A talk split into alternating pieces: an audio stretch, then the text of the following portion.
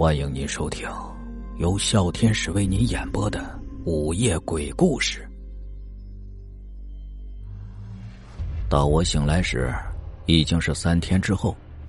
说来惭愧的要死，那晚我在梦游中被小刘叫醒后，因为看到了手中握着的枯手而受到了惊吓，在后退中掉进了一口没有盖子的窨井里，结果造成了左腿的严重骨折。现在我只能躺在这张病床上唉声叹气。这天下午时，小刘来看我，他走进病房后，第一句话就是问我：“钟哥，你是在哪里搞到的那个东西的？”起初我还以为是假的，只是一种搞恶作剧的道具。后来我仔细一看，居然是真的，真是太晦气了。于是。我也就只好把在 A 城遇到君威的事情告诉了他。听完我的讲述后，小刘就皱起了眉头，吞吞吐吐的对我说：“钟钟哥，我怎么觉得你讲的这个事儿就特别诡异呢？我要是说错了话呀，你可别生气啊。你确定，你这个多年的老同学，真的是人吗？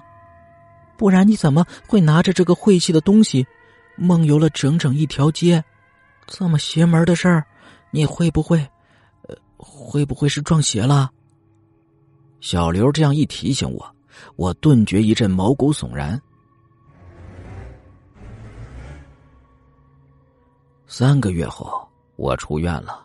走出医院的大门后，我做到第一件事情就是撕碎了我住院期间的全部医疗费账单，因为。我想掩盖住这个令人羞耻的秘密，我花去的医疗费的数目刚好等于我那笔见不得光的外快。只是我对遇到君威这件事仍然耿耿于怀。最后我想到回公司复职的时间是在一周后，既然现在还有这点时间，我不如干脆去君威的家乡走一趟，去弄个明白。两天后。我到了另一个城市的君威家，接待我的是君威的父母。当我告诉他们我是君威的老同学，因为多年没有联系，所以今天来顺道看他时，老两口竟禁不住衣袖拭泪起来。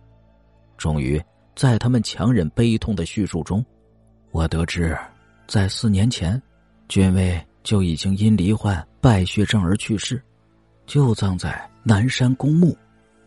那天我在南山公墓为君威献花后，也没有向君威的父母告别，就直接上了回程的航班。一路上我满怀惆怅，因为我完全没有想到，几年没有联系，我居然会以如此诡异的方式与君威重逢。但他在我的生命中以这种方式出现，又是不是？再给我正一步步走歪的人生之路的一个警告呢。大约在两个月后的一个周末，我在图书馆遇到了我大学时期的古典文学教授，便和他谈起了遇到君威的事。这位教授告诉我，在古代的笔记小说中，他曾经读到过，阴间有种四处游荡的鬼，叫掠圣鬼。他们以死去多年的持戒清净和有很高修行证悟的僧人的枯手为工具，专门劫掠世间那些贪婪小人的不义之财。但在偶然的机缘中，能够看见他们的那些人的眼里，他们手里握的那只高僧的枯手，显现的却是一朵美丽的莲花。然而他们却并不知道。那只是一只死人的枯手而已。